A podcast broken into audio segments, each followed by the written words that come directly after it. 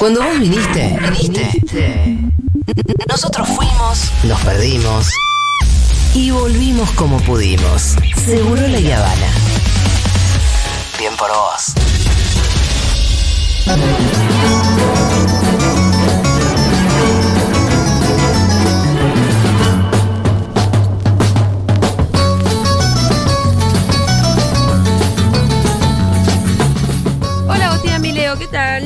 Acá llegó la señora. Señora, ¿cómo va? Pero traigo una novedad, igual, pues estuve escuchando. Sí. el- ¿Conoce el tema de Llegó el demonio marxista, llamen al exorcista? No. El nuevo hit del verano, Ah, protagonizado por la senadora chilena Camila Vallejo. Ah, mirá. De quien a mí me dicen mucho ¿Vos que soy muy parecida. te pareces. Sí, Te pareces. me parezco. Qué lindo parecido, ¿eh?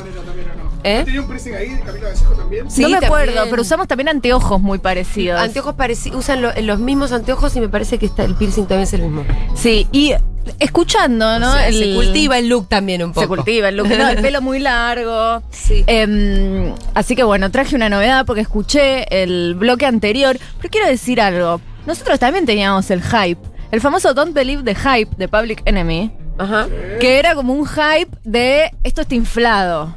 Y también Don't Believe the Hype. No, no creas en lo que te ponen expectativas, porque las expectativas, claro, para crear expectativas tiene que haber un aparato publicitario, un aparato de mercado. Por eso eso de construir el hype no, no necesariamente es buena. eh, Probablemente es más malo que bueno. Claro, hay veces que es. Sí, no estoy escuchando. Fito. Claro. Fito. Lo que dice Fito. eh, Censuran, censuran. Estamos diciendo algo Lo de que los dice Fito jóvenes. que por ahí a veces hype también es un poco sinónimo de algo que, che, te lo están, so- te- está sobrevalorado, te lo están inflando. ¿no? Claro, y a mí lo que me llama la atención es que vieron que para todas las cosas que, que dicen los jóvenes, nosotros tenemos una expresión equivalente. O sea Sí. que no hay como una invención de conceptos. Exacto, eso mismo decía Andy, las cosas son las mismas. El tema es que cambian las palabras.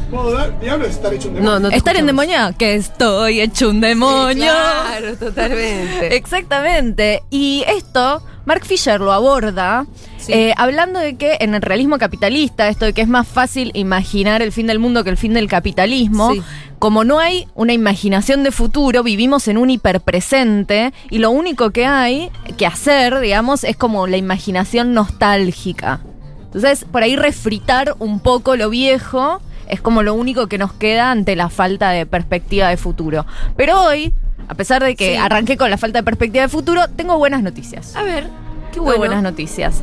Eh, por ejemplo, no sé si conocen o si ya hablaron en alguna columna del caso de la paciente Esperanza.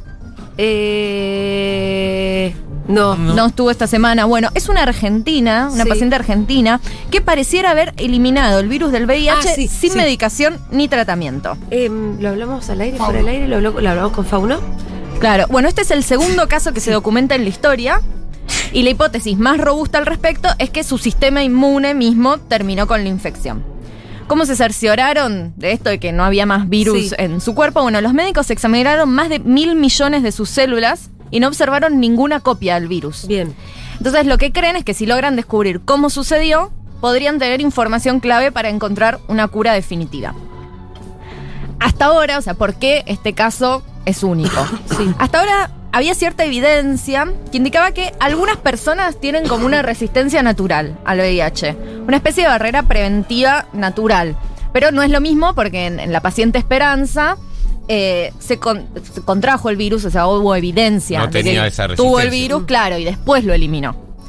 Eh, pero bueno, sin embargo, la mayoría de los pacientes eh, VIH positivo necesitan tomar medicamentos de por vida para que el virus no se reproduzca descontroladamente. ¿Y Esperanza tiró algún dato de qué hizo ella? ¿Comer mucha naranja? ¿Tomar probióticos? O sea, ¿tiene Seguro que algún tomaba los medicamentos también, ¿no? No, eh, justamente es sin tratamiento Ah, ¿en ni medicamentos, claro. Por eso es tan, Ah. es tan único el, el caso. Va, único no, hay dos.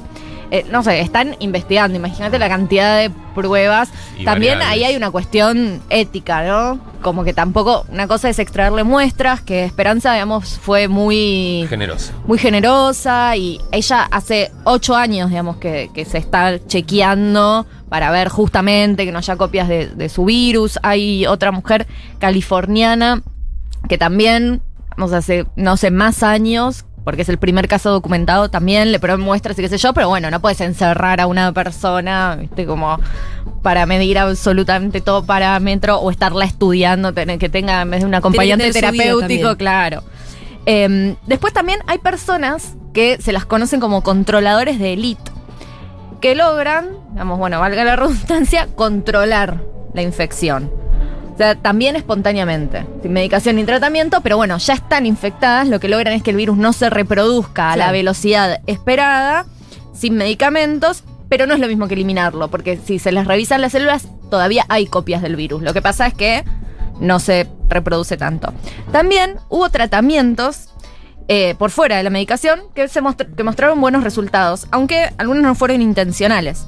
Por ejemplo, hubo un londinense que te- era VIH positivo y recibió una donación de células madre para tratar un cáncer. Sí. Y después de este tratamiento con células madre, eh, las células infectadas con VIH fueron reemplazadas por células sanas. Como, como que después de ese tratamiento se, entre comillas, curó del VIH, eh, pero sin intención, digamos, justamente de tratar el VIH, sino de tratar el cáncer.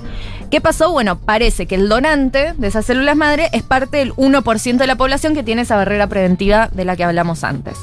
No se sabe por ahora cuánto va a durar ese efecto, pero también es un buen punto de partida para muchas investigaciones.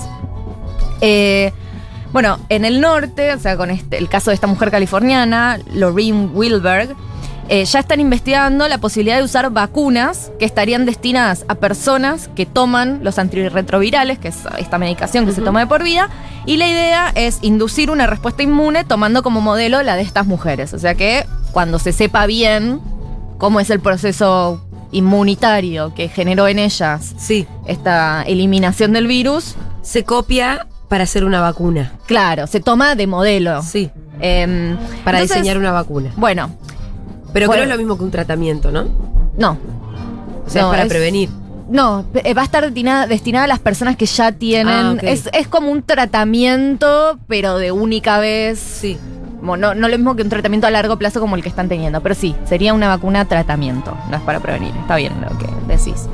Em, bueno, vieron que dije todo condicional, podría haber eliminado Sí. el virus y así. Bueno, es casi imposible afirmar que alguien se curó del VIH, porque siempre podría permanecer alguna copia en alguna célula y volverse a reproducir en otro momento. Pero acá, más la discusión, más que sobre la cura, es determinar si esta paciente Esperanza eliminó la infección o tuvo algo que se llama infección abortiva. Que quiere decir que contrajo el virus, Sí. pero la reproducción fue controlada a tiempo y es como que no llegó a ser una infección-infección, ¿no? por decirlo en términos técnicos. Sí.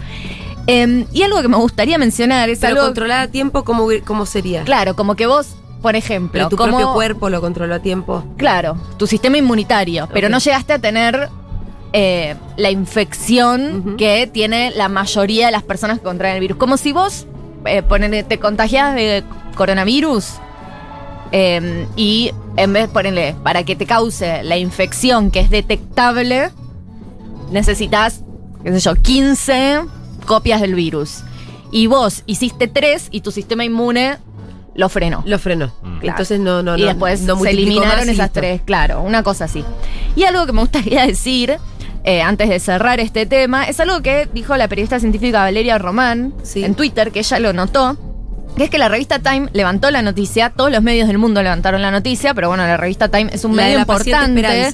Claro, y no dijo nada sobre el equipo argentino que descubrió el caso Claro. y coautorió el paper publicado. O sea, no dijeron nada sobre que esto es ciencia latinoamericana, que el caso, digamos, fue seguido por investigadores de acá, fue descubierto por investigadores de acá, eh, fue documentado por investigadores de acá, así que pésimo, Pésimo.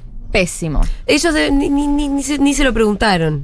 Ni se lo preguntaron. Ni se lo preguntaron. Y bueno, hablando de esto, de la nostalgia, la novedad, fin de año, no sé si- qué les pasa a ustedes, porque son una Estamos muertos expresión nosotros, muy actual que me tiene a maltraer a mí. Estamos muertos nosotros. Em, y a veces cuando uno está como así quemado, no sé si les pasa que tienen que como que recordar momentos felices. No, no suelo hacer ese ejercicio. Yo a veces hago ese ejercicio y un momento muy feliz para mí fue em, en Moscú, en la ciudad de Moscú, cuando vi a Lenin Sí. embalsamado. Sí. Está embalsamado Lenin, es muy impresionante, ¿no? Sí, estaba con mi papá y en la guía de viaje decía que estaba cerrado el mausoleo. Sí. Pero llegamos, entramos a la Plaza Roja y había cola. Y era obvio que era el mausoleo de Lenin. O sea, aún en cirílico se entendía, decía Lenin. Y fue como, bueno, hagamos la cola. Si no es, va a ser otra cosa espectacular. Porque vieron que, no sé, hay una estética rusa que a mí me encanta. O sea, por lo Sí, menos va a ser un, un objeto bárbaro. Em, Sí, pero igual no es lo mismo hacer dos cuadras de fila o, No, o- igual o varias recorta cuadras de la fila fila. para Lenin que para Stalin, por ejemplo. No, Stalin no lo tienen. Por eso no está, ya sé, pero. Em, Aparte Lenin está con su corbatita, ¿viste? es espectacular. No, y soñar con que se levante como en el capítulo de Los Simpsons. Claro.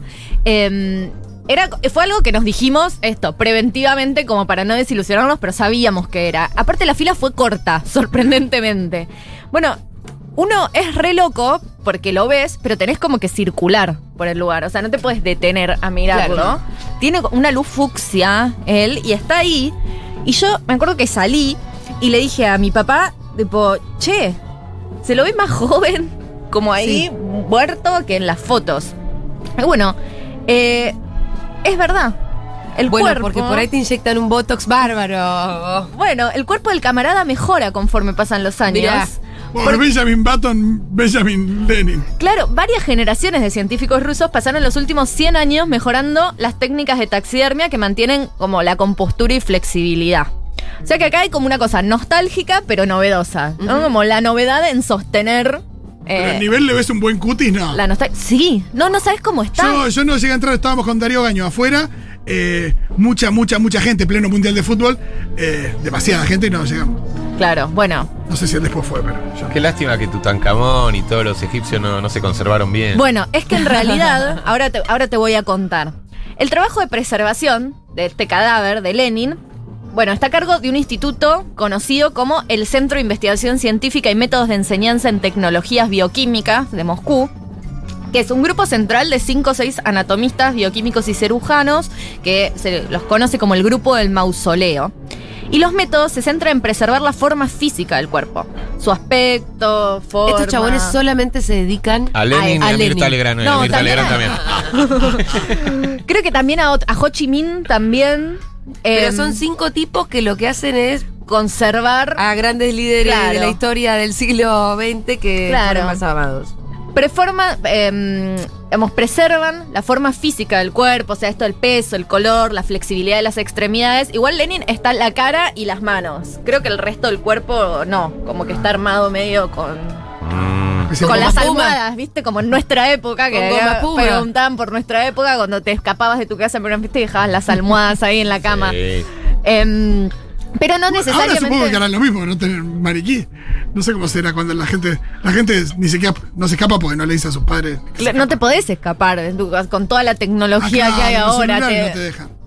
No te puedes escapar. no te podés escapar. Eh, y aparte ahora se sale de más grande.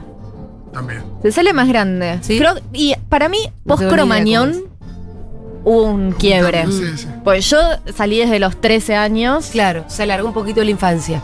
Sí, o bueno, esto, el- que no te dejan entrar si sos menor a los lugares. Claro, antes eso no tenía ningún tipo de control. Claro, pero bueno, volviendo al cuerpo de Lenin y al descontrol, justamente para que no se descontrole ¿no? la descomposición, los rusos que eligen preservar la forma física, esto es que se parezca a sí mismo, pero no necesariamente su materia biológica original.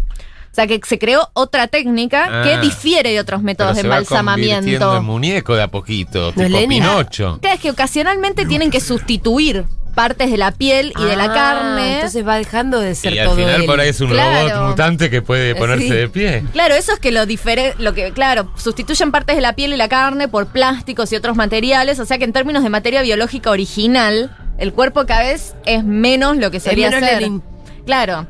Dif- esto lo diferencia radicalmente de la momificación que mencionó Andy, en la que el objetivo era preservar la materia original mientras cambiaba la forma del cuerpo, justamente. Esto es Lo una mutación lenta donde va de lo orgánico a un muñeco y está en la mitad. A un muñeco no. Porque bueno, justamente se van sustituyendo partes. Hay algo que se trata de pero si le conservar. pones un poquito de madera, un poco de metal, un poquito de goma espuma, ya está más por el lado del muñeco, ¿no? Me encanta que ya elegiste los eh, eh. materiales. Tiene- es que tiene 100 años ya el cadáver, como, Claro. como tal. ¿Sí? Y mm, bueno, una también, ¿qué pasó? esta preservación, de, que, que es siempre un movimiento nostálgico, dio origen a la novedad. Porque dio origen a aplicaciones médicas, la forma de investigar cómo conservar la forma física del cuerpo. Eh, porque además, digamos, se va transformando la materia biológica, pero bueno, la idea es conservar lo máximo que se pueda, ¿no? Una de las técnicas influyó en el desarrollo ruso de un equipo especial que se usa para mantener el flujo de sangre a través de los riñones de los donantes durante el trasplante. En otro caso, un investigador veterano del laboratorio de este grupo del mausoleo, Yuri Lopukin y su equipo desarrollaron una prueba no invasiva de tres gotas para medir el colesterol en el tejido de la piel a finales de la década del 80. En 2002, este invento se patentó y fue comercializado por la empresa canadiense Preview como el primer y único test de colesterol cutáneo no invasivo del mundo. Y todo, todo viene por conservar el cadáver de Lenin. Claro. Así que bueno, eh, esto que decíamos, es más fácil imaginar el fin del mundo que el fin del capitalismo. La revolución puede no tener lugar en nuestra imaginación cooptada por el neoliberalismo, pero tiene legado y tiene un lugar en el mundo. Y, y es el cadáver del señor Lenin en el mausoleo. Exactamente. Eh, algún día voy a ir a visitar a Lenin. Espero que sea más Lenin que muñeco. Eh, es él. Es él. Es él, está en ese lugar. Aparte, hay como toda una cosa. ¿Sabes qué? Yo, igual es bastante impresionante porque Sí. es el único lugar de menos de 500 metros cuadrados que hay eh, en Moscú. Es todo enorme. Es todo enorme. No sé si Claro. alguna vez fuiste eh, a Nueva York, por ejemplo. Bueno, si pensás que los yanquis son megalómanos, Sí. es porque no viste a los rusos. O sea, Claro. es como una cosa. Todo monumento, monumento, Monumento, monumento, monumento. No, hay es unos un- monumentos que te caes de culo. Para mí el mejor monumento del mundo es el de, el de Yuri Gagarin.